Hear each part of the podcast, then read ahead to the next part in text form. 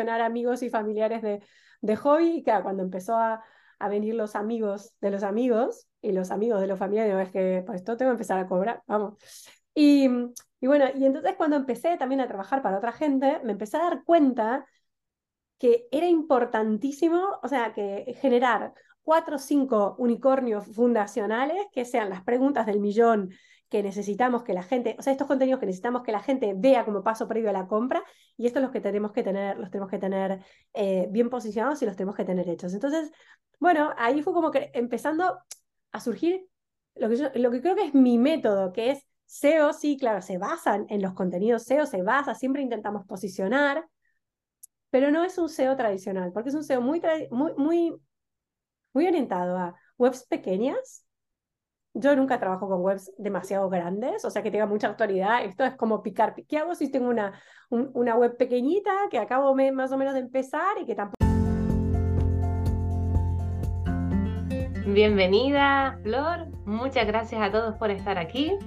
Estamos otra semanita más aquí con el podcast y hoy con una invitada que es todo un honor. Estoy súper contenta de que esté aquí Flor conmigo porque sé que tiene mucha experiencia, vive lo que hace y nos va a contar pues, pues quién es Flor para quien no la conozca y ya después vamos con su método unicornio.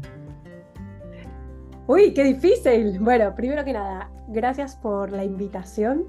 Esto de contar quién es uno nunca es tarea sencilla, pero mm, básicamente intentando resumir, eh, me llamo Flor, me dedico al SEO y a la creación de contenidos para, mm, para vender, básicamente.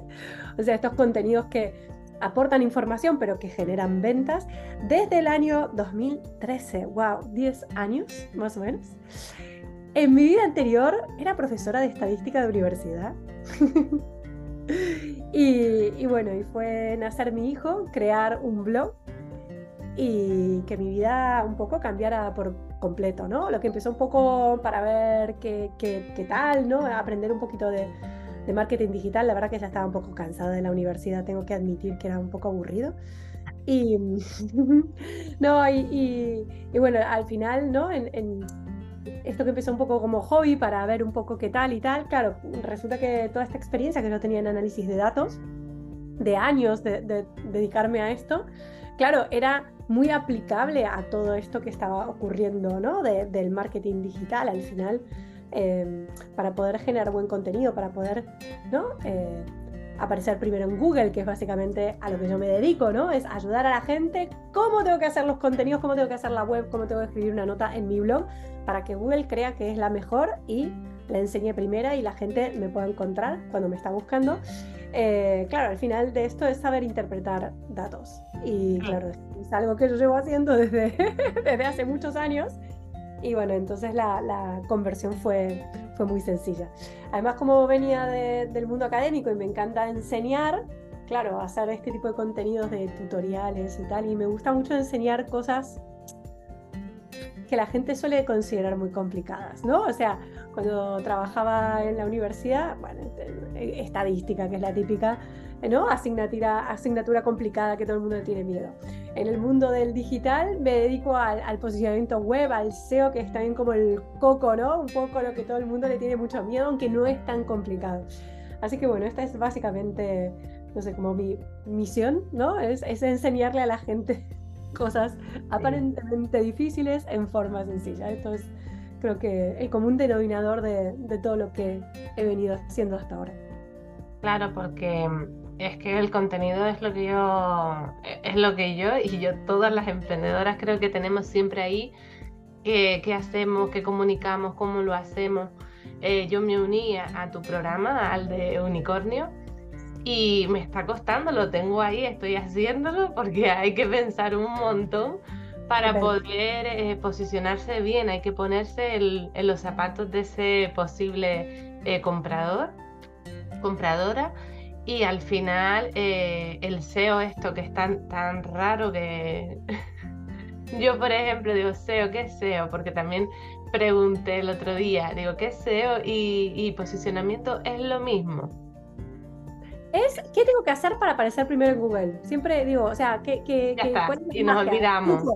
Claro, e, es esto. Y al final parece algo muy complicado, muy técnico, pero simplemente para mí lo más importante es encontrar un tema del cual no haya tanta información y hacer un contenido que realmente merezca estar primero en Google. Luego hay un par de cositas técnicas que tenemos que hacer, pero que al final son sentido común, ¿no? O sea, poner las palabras por las que quiero que me encuentren en el título.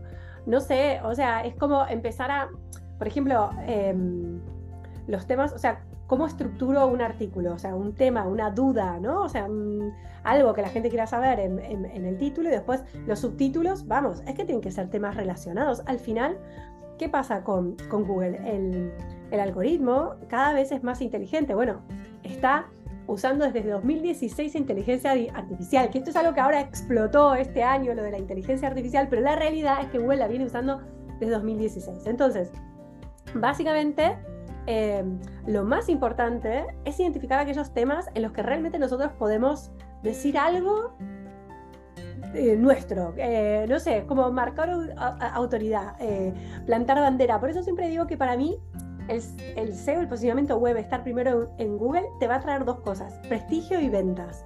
Pero prestigio es como desde ya, ¿no? O sea, ¿cuál es ese tema?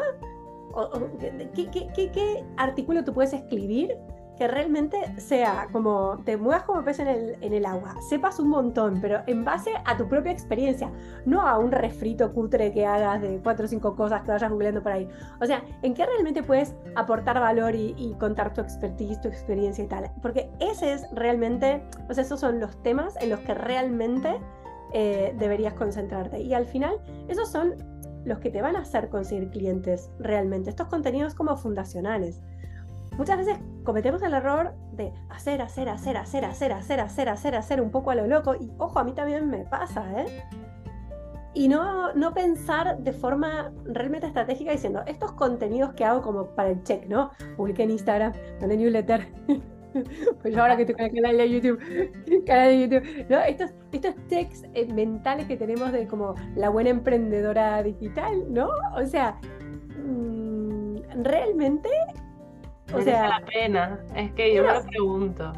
Mm, claro, o sea, no todos los contenidos, no todos los... Entonces hay que ser muy estratégicos también a la hora de, generar contenidos y yo soy muy de la idea de generar menos contenidos pero mejores. O sea, menos contenidos, pero más estratégicos. Cuando digo más estratégicos, que esta palabra que suena tan rimbombante, ¿a qué me estoy refiriendo?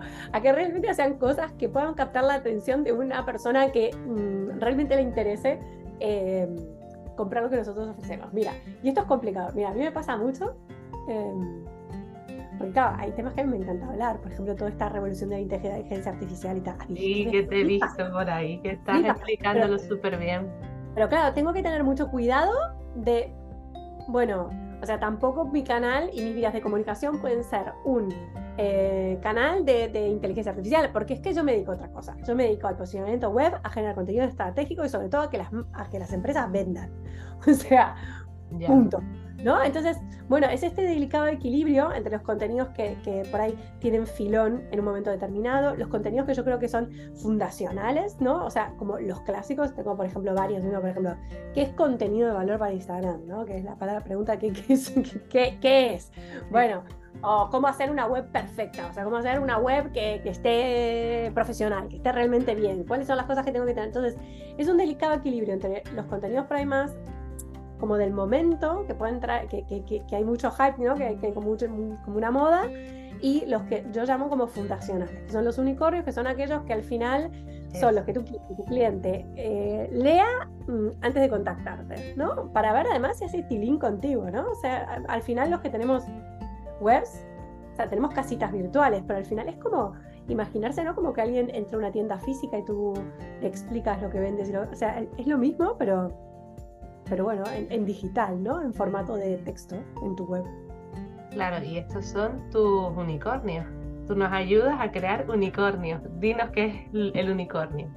¿Qué son unicornios? Bueno, a ver, yo cuando empecé tenía mi blog de tecnología para niños y hacía de una a dos posts, blog posts a la semana. O sea, era una máquina.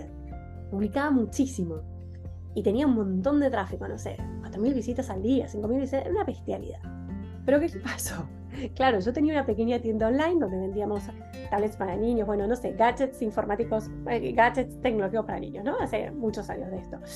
Y claro, cuando vino Amazon y la cosa se nos empezó a complicar, sí, las cosas como son, claro, y empezamos a hacer publicidad, empezamos como a decir, bueno, a ver, ¿cuáles son las notas? O sea, vamos a analizar, porque cuando uno vende fácil y vende bien, no, no se para mucho a pensar, ¿no? Porque visitas o visibilidad no es lo mismo que ventas. ¿Qué pasa? Cuando Amazon llegó a España y se me empezó a complicar bastante el asunto, tuve que hacer este análisis de, bueno, ¿cuáles son las notas de blog que realmente me están trayendo visitas? eran cinco. Y yo tenía, o sea, eran cinco. O sea, ¿qué era una tablet para niños? ¿Cómo instalar un control parental? Eh, ¿A qué edad puedo tener una tablet? No sé, y creo que era aplicaciones educativas, no sé qué. Todo lo demás, bueno, un poco amor a darte, en el sentido que, que sí que me traían tal y cual, pero pero, por ejemplo, una aplicación para, no sé, aprender la tabla de multiplicar tenía muchísimo éxito, pero vamos, la gente ya tenía tablet. No, esta gente no estaba interesada en comprar mi producto.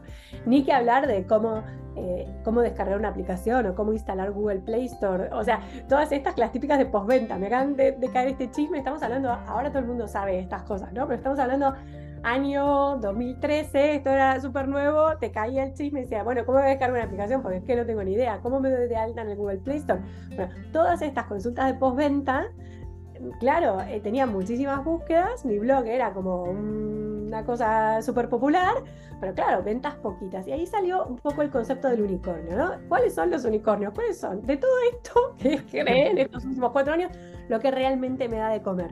Entonces, cuando, cuando yo empecé a, a ir dejando ¿no? el, el, mundo de, de, blogger y, de, de, la tienda online y tal, y me, me fui como de forma muy, muy natural me fui dedicando al SEO, ¿no? Porque de repente gente del mundillo emprendedor que me conocía de, de Flor, de Peque Tablet, que era, me empezó a pedir asesoramiento SEO. Y yo, ¿viste? no, pero yo, yo soy Peque Tablet, hago... era. Y me, me, empecé a dar cuenta muy de a poco que, que, nada, que era un aseo, o sea, que porque empecé a posicionar amigos y familiares de, de hobby y que cuando empezó a, a, venir los amigos de los amigos y los amigos de los familiares, es que pues esto tengo que empezar a cobrar, vamos. Y, y bueno, y entonces cuando empecé también a trabajar para otra gente, me empecé a dar cuenta que era importantísimo, o sea, que generar cuatro o cinco unicornios fundacionales, que sean las preguntas del millón que necesitamos que la gente, o sea, estos contenidos que necesitamos que la gente vea como paso previo a la compra, y estos los que tenemos que tener, los tenemos que tener eh, bien posicionados y los tenemos que tener hechos. Entonces, bueno, ahí fue como que empezando a surgir lo que, yo, lo que creo que es mi método, que es SEO, sí, claro, se basan en los contenidos SEO, se basa, siempre intentamos posicionar, pero no es un SEO tradicional, porque es un SEO muy, muy, muy, muy orientado a webs pequeñas, yo nunca trabajo con webs demasiado grandes, o sea que tenga mucha autoridad. Esto es como picar. ¿Qué si tengo una, una web pequeñita que acabo más o menos de empezar y que tampoco es que tengo, no soy, no sé, media market? Que, ese es otro SEO, ¿no? O sea, es, es, otra manera de hacer las cosas. Y sobre todo webs que vendan cosas, ¿no? O sea, cuando yo vendo algo, el tráfico es importante, pero más o menos, porque yo puedo estar súper bien posicionada por una palabra clave que trae mucho tráfico, pero que no tiene nada que ver con lo que vendo. Esto no me sirve es así. Entonces, bueno, crear este, este kit, primer kit de contenidos eh, estratégicos inteligentes, ¿no? Y, y luego además, una evolución del método es que esto se puede reutilizar. Yo empecé como en 2013 muy enfocada en el blog y tal, porque en ese día lo que molaba era el blog y, ser, mole, ser bloguero. Luego em, surgió Facebook ahí, no sé qué, luego Instagram, ahora TikTok, ¿no? O sea, van pasando un poco las modas y tal, pero al final los contenidos unicornio son siempre los mismos, son los fundacionales. Entonces, bueno, una de las cosas que más me gusta hacer conmigo mismo y con mis clientes es crear unos primeros contenidos pilares fundamentales, fundacionales, y luego, bueno, decir, mira, esto de aquí, fíjate que es un reel. Esto de aquí, fíjate que podemos hacer un carrusel. Fíjate esto de aquí que podemos hacer un vídeo de YouTube. Entonces al final se trata de esto, de tener una especie de armario, cápsula de contenidos, estrella eh, y, reaprovecharlos para intentar estar en, más de un canal, ¿no? que yo creo que es un poco el futuro de, lo que está pasando ahora mismo, que está todo el mercado digital tan convulsionado. Sí, la verdad es que sí. Y yo sé que mm, tú nos has comentado también en los vídeos que hay artículos que pueden tener 10 años y siguen posicionados por lo bueno que son, por, por las palabras claves, por las respuestas, porque yo no, ya es por las respuestas que nos están dando al final, porque esas son las palabras clave. Pero al final no es, no es tanto un tema de las palabras en concreto. O sea. No, la respuesta. Claro, es, es la intención de la búsqueda, básicamente. O sea, el tema es que el SEO, claro, cuando arrancó hace muchos años, Google funcionaba de una manera, era muy tonto. Entonces, claro, la palabra, mira, cuando yo empecé, o sea, yo tenía una nota súper bien posicionada para tablets para niños y otra para tablet infantil. Y hubo un momento que hubo un cambio de algoritmo, el Colibrí 2016, cuando empezó la inteligencia artificial, y Google se dio cuenta que era lo mismo, tablet para niños y tablet infantil. Y eligió una y ya empezó a posicionar la misma, em, la, la misma nota de blog para los dos conceptos, ¿no? Entonces, al final de esto se trata, de encontrar estas dudas, estos temas Em, para las cuales no hay buena respuesta. Y hay mucha gente que tiende a pensar, no, es que ya está todo inventado, ya hay buenas respuestas. nada que ver. Hay dos cosas. Para mí en Google hay unas oportunidades maravillosas. ¿Por qué? Primero que nada, porque la web, el punto está un poco viejuna. ¿Qué decir con esto? Claro, en 2013 ser, o sea, bloguero era la bomba y después un poco las redes y tal fueron como robándonos un poco tiempo y atención a los creadores de a los que creábamos contenido. Entonces, hay mucho artículo un poco viejo en la web y Google cada vez está em, como premiando más eh, eh, los contenidos que están más actualizados. Entonces ahí hay una súper oportunidad, ya sea para crear nuevos artículos o incluso para estas cosas que tenés un poquito viejas, em, actualizarlas, darles una vuelta de tuerca y una nueva vida. Y, y por otra parte, o sea, hay que tener en cuenta que la gente pregunta, o sea, realmente nosotros creemos que, que, hay respuestas a todos y no, y nada que ver, o sea, siempre hay eh, dentro de los nichos preguntas que quedan sin contestar. Lo que pasa es que tenemos que, mm, que prestar mucha atención a lo que nos está eh, preguntando nuestro cliente ideal. Y esto muchas veces no está ni en una herramienta de SEO, ni no sé, o sea, está en tu mail, está no sé, en las preguntas que, que, por ahí te deja la gente en un post de Instagram. O sea, hay que ser, hay que estar muy atento, hay que uno ser muy, muy empático, ponerse en el, o sea, muchas veces, por ejemplo, los errores que cometimos los profesionales, o sea, es, es llamar a las cosas como las llamamos nosotros, ¿no? O sea, yo, por ejemplo, tengo un artículo súper bien posicionado que es cómo salir primero en el mapita, en el mapa de Google. Esto es lo que se llama en la, en la, en la jerga de SEO, SEO local. Pero claro, una persona que no sabe, no busca como SEO local. Eso somos los que nos dejamos, o sea, es cómo aparecer en el mapa de Google y esa no, cómo aparecer primero en el mapa de Google y esa palabra clave no era tan complicada, o sea, no había tanta competencia, porque muchas veces nos pasa que no somos capaces de buscar con las palabras que buscan nuestros clientes. Entonces, ahí hay que ahí hay una ventana de oportunidad que todos podemos aprovechar. Claro, escuchar. Al final se, trata de escuchar y estar atento a, esas preguntas y darles respuestas. Porque como te decía, si este artículo de hace 10 años sigue funcionando y encima lo podemos coger, retomarlo y hacerle esas pequeñas mejoras para que siga actualizado, al final es más importante que los que estamos publicando en Instagram, porque a mí me da mucha rabia estar publicando en Instagram y todo va para abajo, para abajo y ya no te enteras de más nada. Y como dice una amiga, yo dice, nada, entra al Instagram porque el Instagram lo que le gusta es que tengas eh, like, que tengas comentarios y que los guardes. Simplemente para hacer eso y para ir posicionando. Y al final, ¿pero para qué? Porque no es lo mismo seguidores que tener eh, posibles clientes, que es lo que buscamos siempre. Por eso yo con Instagram tengo ahí un conflicto interno.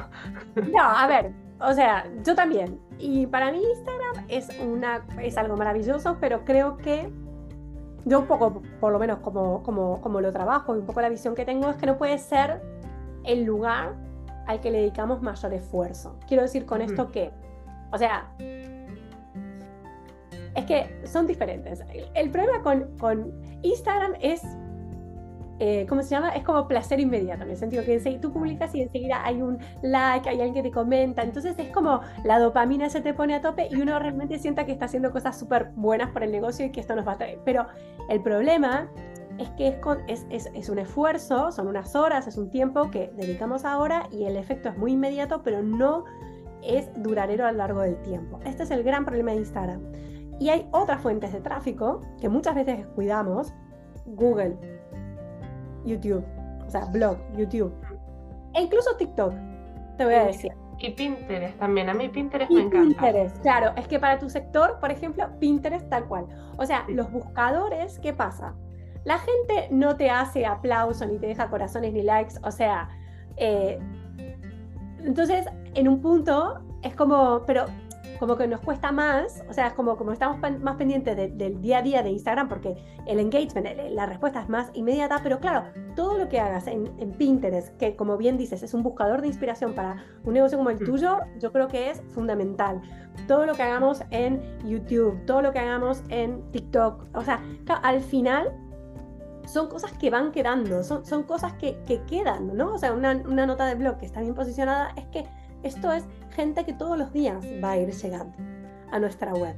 Lo que pasa es que, claro, igual, o sea, mm, tú publicas, te curras un montón una nota de blog y claro, no te comenta ni el tato y dices esto, o, tardas por ahí, ¿no? O sea, el primer mes igual Google no te hace mucho caso, o sea, es que son, son esfuerzos, es el, el, el posicionamiento web en Google, y, o sea, también para mí un canal de YouTube y tal, o sea, es que es un esfuerzo de más largo plazo, digamos, donde el, realmente el beneficio, la rentabilidad de, esta, este, de, este, uso de nuestro tiempo se ve en el largo plazo y no tanto en el corto.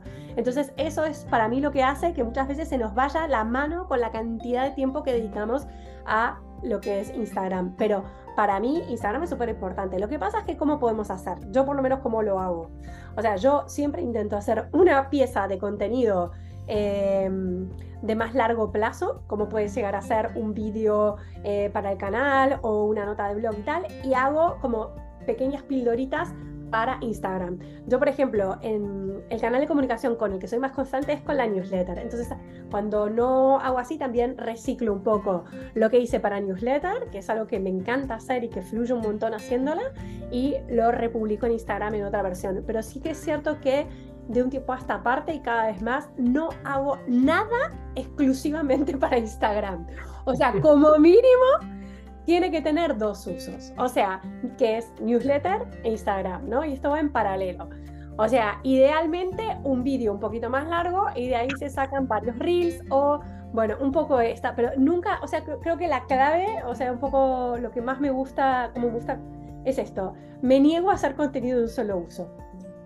Claro, hay que, mm, hay que coger y reutilizar todo lo que se pueda, ahorrar tiempo al final, que es eso, y enfocarte en lo que va mm, tu nicho, porque como dijiste, el Pinterest para mí es imprescindible, porque las personas van ahí a buscar inspiración y van a buscar una solución a algo, que siempre lo digo, al final en Instagram, Facebook, pues pasas el tiempo y TikTok también te ríes pasas el tiempo ahí, pero realmente no vas a buscar una solución a algo. TikTok, me vas a llamar. El TikTok, sí. En TikTok sí. En TikTok no estoy. Y cada vez más. Lo que tiene TikTok, que a mí me gusta mucho, y, e, es que es un buscador. Vale. Eh, se parece un poco a Pinterest, si me apuras, en el sentido de que cada vez hay más gente que busca y el buscador es muy bueno. Vale, ah, pues ahí no estoy, fíjate. Ya es la que me falta. muy bueno, el buscador es muy bueno. Y yo esto te lo digo porque, bueno, es algo que estoy probando. Eh, al principio, cuando recién salió TikTok, sí que es cierto que era un montón de gente bailando, pero ahora mismo no, y cada vez más hay gente buscando en TikTok. Y lo bueno es que la respuesta es buena, porque a ver, Instagram tiene un buscador, pero la respuesta es mala, no encuentra buenas cosas. Pero realmente el buscador, en este caso, es, es, bueno. Yo lo uso para, por ejemplo, recetas de cocina, lo uso para manualidades con los niños. O sea, por eso te digo que para el sector de decoración, ojo, porque hay mucho, mucha, mucho... Mm, hay mucha capacidad para tutorial y cuando tú tienes un, un vídeo que está bien posicionado en TikTok, sí que te llega mucho tráfico. Ahora, que ese tráfico convierta, esto ya es, o no, pero bueno, al final yo creo que también es tu, tu ser listo y poder trabajar un poco multicanal. Yo, por ejemplo, ¿cómo trabajo mi TikTok? O sea, siempre la llamada a la acción, siempre en mi TikTok quiero que vengan a mi canal de YouTube. El canal de YouTube, a diferencia de TikTok, por ejemplo, es mucho menos agradecido, o sea, tiene mucha menos visibilidad en un punto, pero sí que tiene mucho engagement. O sea, la gente me deja comentarios, la gente los mira, la gente es como que conecta conmigo de otra manera porque, bueno, también es más relajado y tal. Al final yo creo que cada fuente de tráfico tiene su ventaja y de acuerdo a nuestro negocio tenemos que ser listos a estar en un sitio o en otro. Por ejemplo, en tu caso, Pinterest, tal cual, o sea, que es el sitio donde tú tienes que estar. Pero siempre a la hora de crear contenidos creo que está bueno decir, a ver, esto es un buscador, la gente cuando quiera algo, mm, si busca, me va a poder encontrar por aquí, sí, no, y a partir de ahí la cantidad de tiempo que le puedo dedicar a cada cosa. Muy bueno, me apunto de TikTok porque la verdad que eso no estoy, ya eso es lo que me faltaba. Y digo, otra más, madre de Dios. Bueno, pero si estás haciendo reels. Ya, los aprovecho, sí. Es, todo, reutilizar todo. Estás haciendo reels, o pasa que hay una diferencia. Por ejemplo, los reels que más triunfan en Instagram son como los más bonitos, inspiracionales y no sé qué. TikTok es más cutre. o sea, TikTok es más auténtico, es más de andar por casa. Y hay una diferencia muy grande para mí, que es que cuando la gente entra a TikTok, claro, ya está con el volumen en on. Entonces la gente ya más dispuesta a escuchar. Mm, muy bien. En cambio, cuando tú entras a Reels, claro, no tienes volumen. Entonces ahí es un poco diferente, pero hay mucho... Es, es, es una plataforma interesante, la verdad. Pues mira, me la anoto. Qué bueno. Mm, a ver, ¿cómo nos puedes ayudar? Porque yo sí he contactado contigo, estoy haciendo eh, mi unicornio. Muy bien. lo tengo ahí, cuesta, ¿eh? Pero bueno. Pero al final es lo que dice, si es a largo plazo lo que vamos a conseguir y lo que necesitamos son clientes, mm, no que te den un like. Así que por mí... Es que es eso, cuesta porque es fundacional, porque al final es eh, la base de un negocio. Cuesta como puede, cuesta hacer una, una página de ventas o, de tu servicio o un sobre mío, o no, cuando vamos a hacer los textos de nuestra web que cuestan un montón. Y bueno, porque es como sacar, eh, bueno, cosas muy de las bases. Claro, pero no tenemos que tener miedo a la hora de compartir contenido de valor, porque muchas veces, y nos pasa a todas, a mí me han pasado también, que a lo mejor yo digo, estaré dando mucho, porque estoy dando demasiadas respuestas. No, porque es que al final lo que tú vas a dar en un par de folios eh, no, no, es lo mismo que lo que vas a dar en una formación que dura X, ¿no? Al final. Entonces ese miedo tenemos que quitarlo también. Sí, y además porque al final mmm, la gente paga por información que esté organizada, un método paso a paso, la gente paga por tener acceso a ti, por poderte preguntar. O sea, esto yo lo fui aprendiendo también, o sea, la gente sabe lo que es un unicornio, pero cuando, o sea, yo me di cuenta que hay mucha gente dispuesta a pagar porque yo lo ayude a encontrar esa, esos huecos en Google para creación de unicornio, ¿no? O sea, esto es uno de mis servicios estrella cuando hago la auditoría barra palabras claves, o sea, y al final Mm, yo te cuento cómo hacer, o sea, te cuento cómo hacerlo en un montón de sitios, pero si quieres organizado paso a paso y, con vídeos, tienes un curso. E incluso la gente que tiene el curso muchas veces me, me, contrata, o sea, asesoramiento más personalizado, porque dicen, bueno, es que muy digital, pero me está costando y necesito un push para que me ayudes a ver si lo estoy... Entonces al final Em, creo que no hay que tener miedo a dar de más, porque al final del día googleando está todo, pero es justamente que la gente enganche con tu forma de hacer las cosas. Exacto, muy bien. Como dice Flor, nos puedes ayudar con un curso que tienes, es el que estoy haciendo, y con la asistencia también, y ayudas también con la web pero de otra manera, ¿verdad? Porque yo te comentaba que necesitaba que, me, que le dieran un repaso a los plugins y a todo eso, pero tú lo haces diferente. No, a ver, yo básicamente, o sea, ¿cómo, cómo puedo ayudar? Tengo, tengo la parte de cursos y tengo la parte de consultoría. Entonces, muchas veces la gente me, se acuerda de mí cuando está a punto de hacer una web, entonces ahí lo que hacemos es pensar ex ante las palabras claves por las que queremos estar posicionadas y, y es, es guay porque podemos decir, bueno, la home vamos a querer posicionarnos por esto, esta es la palabra clave que más me identifica. O sea, muchas veces es lo que te digo, la gente se llama a sí misma de maneras diferentes a como la gente lo busca en Google. Entonces, bueno, con los fotógrafos que son no sé qué fotografía. No, eres una fotógrafa de familia en no sé dónde. Eh, entonces esto es una de las cosas con las que más ayuda. Y luego también ayudo mucho con el tema de la creación de contenidos unicornio. O sea, ese es es una consultoría individual donde básicamente lo que se hace es como el proceso del curso, pero con mi acompañamiento directo. Entonces es como un turbo al final que tienes. Pero, pero bueno, o sea, al final es como todo. Y, o sea, hay gente que necesita más eh, ayuda y asistencia y gente que, que, es más apañada. Esto depende mucho de, de cada uno. Sí, la verdad que es un, es un placer hacer el curso, me, me está gustando un montón. Eh, es verdad que cuesta porque es trabajo, pero se hace. Y saber que Flor está ahí, pues también te, te ayuda un montón porque le mandas un email y te, te ayuda. Sí. Esto siempre es muy humano y al final es eso, te quedas, aunque tengas mucho contenido como has dicho, te quedas con la persona, porque si yo me siento bien con ella, ¿por qué me voy a ir con otra? Y antes de irme con, para que me arreglaran los plugins, te lo pregunté primero. Claro. Lo que pasa es que en el trabajo este, es que, a ver, yo tengo un equipo, tengo varios informáticos con los que trabajo y tal, eh, pero sí que es verdad que está bueno siempre, ¿no? En, en todo esto, siempre saber dónde empieza y dónde acaba tu trabajo y dónde hay que derivar. Entonces, claro, o sea, a mí me pasa mucho, ¿no? O sea, cosas complejas, plug y flor. O sea, me pasa mucho, por ejemplo, ¿sabes con qué? Con los hackeos. El hackeo, claro, cuando una web se eh, la hackean, la semana pasada justo tuve un caso, desaparece de Google. Entonces a veces me cae como el muerto a mí porque Google Flor, pero claro, yo realmente no es algo que pueda hacer. Claro, pero sí que es cierto que ya tengo mis informáticos que tienen experiencia. Entonces ahí, claro, vamos derivando el trabajo.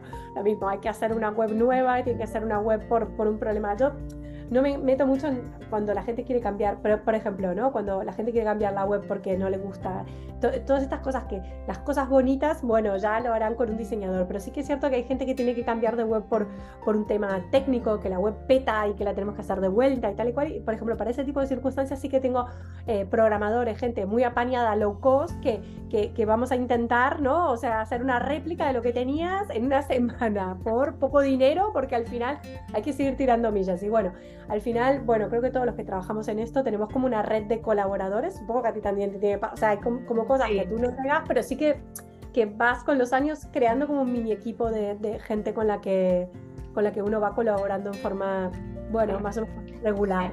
El otro día se lo decía también a, a Ruth, Ruth Sinache, que trabaja con Paula, no sé si las conoces, que mm. hacen las cuatro raíces que hablan de alimentación y los elementos. Y, claro, ellas también se los decía, digo, bueno, las voy a nombrar porque me gusta también en un curso que tengo con, para trabajar en casa, crear tu zona de trabajo. También doy como unas recomendaciones lo que hago yo. Al final les digo, coman bien, hagan ejercicio. Y también nombro, porque al final yo no me voy a meter ahora a hablarle de los elementos y la alimentación, es que no tiene sentido. Al final tenemos que delegar y saber, como bien dices, hasta dónde llega nuestro servicio, que no podemos hacerlo todo, te lo digo por experiencia. Totalmente. Pues nada, eh, ¿dónde te podemos encontrar? Bueno, mi web es formulaunicornio.com. Ahí también tengo un canal de YouTube que se llama igual y en Instagram también soy Fórmula Unicornio. Eh, mi vía de comunicación favorita es la newsletter. Así que animo a todo el mundo, si quieren, si quieren saber más en qué consiste el método unicornio paso a paso, tengo un ebook fantástico eh, que lo explica todo eh, claramente ya luego quedáis en la newsletter. Y, bueno, nos vamos manteniendo actualizados. Eh, y estas son mis vías, mis canales principales: blog, web con blog, YouTube, Instagram y newsletter. Pues muchas gracias, Flor. Ha sido un placer y un honor tenerte aquí conmigo. Muchas gracias a ti y ánimo con ese unicornio. Sí, sí, ahí para adelante y a todo el mundo le animo que se lo tienen que hacer. Muchas gracias. Adiós, gracias. Chao, chao. Muchas gracias a todos. Hasta luego.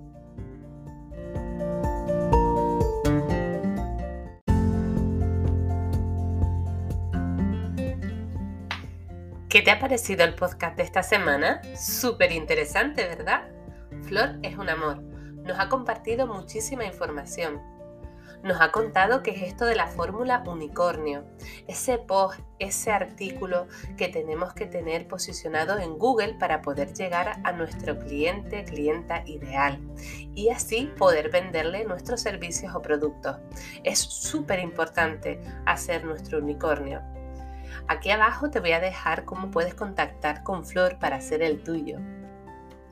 Y bueno, como siempre te pido que compartas este podcast para llegar a más personas y poder ayudarlas, para nosotras poder crecer también.